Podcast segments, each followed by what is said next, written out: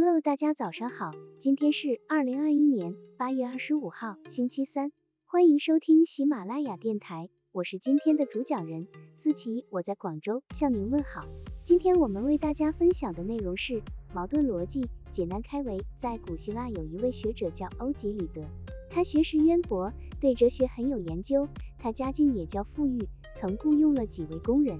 一个叫欧布里德的年轻人也在他家里做工。这欧布里德既年轻又聪明，他喜欢与人辩论，而且没理也要狡辩一番。他常常用那诡辩的办法去刁难人，使一些人上了当，歪解逻辑，笑不可挡。从上面我们可以看出，强烈的幽默效果往往产生在故意曲解某些词语的含义中。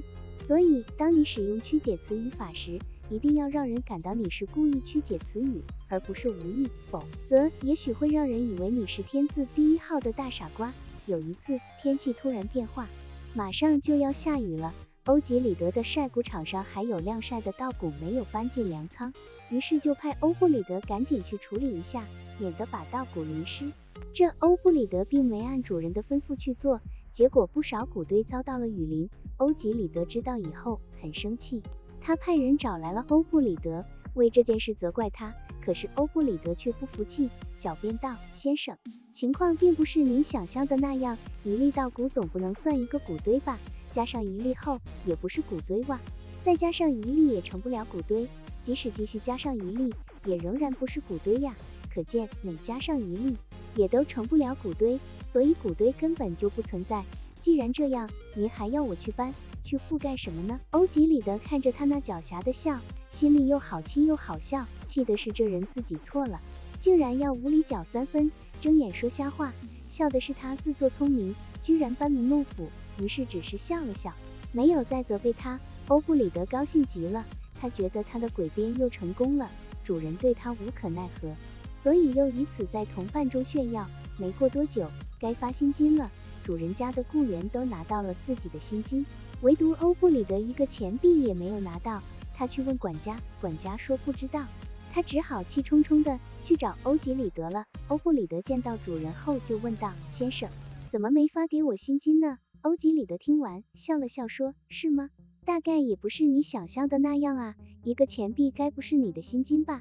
加上一个也还不是你的薪金呀。”再加上一个，也同样不是你的薪金，这样每加上一个钱币，也都不是你的薪金，因此你的薪金根本就不存在。你让我发给你什么呢？以其人之道，还治其人之身，充分利用了逻辑的推理论辩，用对方的观点思路去反驳，对方就不能自圆其说了。这不失为开为解难的一大有效武器。为别人解难，要懂得以其人之道，还治其人之身的幽默技巧。需要锻炼自己明晰的思维逻辑。现实生活中，常常有人由于缺乏必要的语法修辞知识，又不注意逻辑思维的训练，导致说话时前言不搭后语，条理不清，逻辑混乱。因此，逻辑思维不强也是语言不流畅的一大原因。这种词不达意的言语，不但使对方听着吃力，而且会阻碍交往的进程和深度，影响良好人际关系的建立。本人也会因此感到烦恼。总之，要增强自己口头表达的幽默逻辑力量，应注重在实践中不断锻炼，在谈话过程中发现漏洞，可及时采取措施加以补救。好了，以上知识就是我们今天所分享的内容。如果你也觉得文章对你有所帮助，那么请订阅本专辑，让我们偷偷的学习，一起进步吧。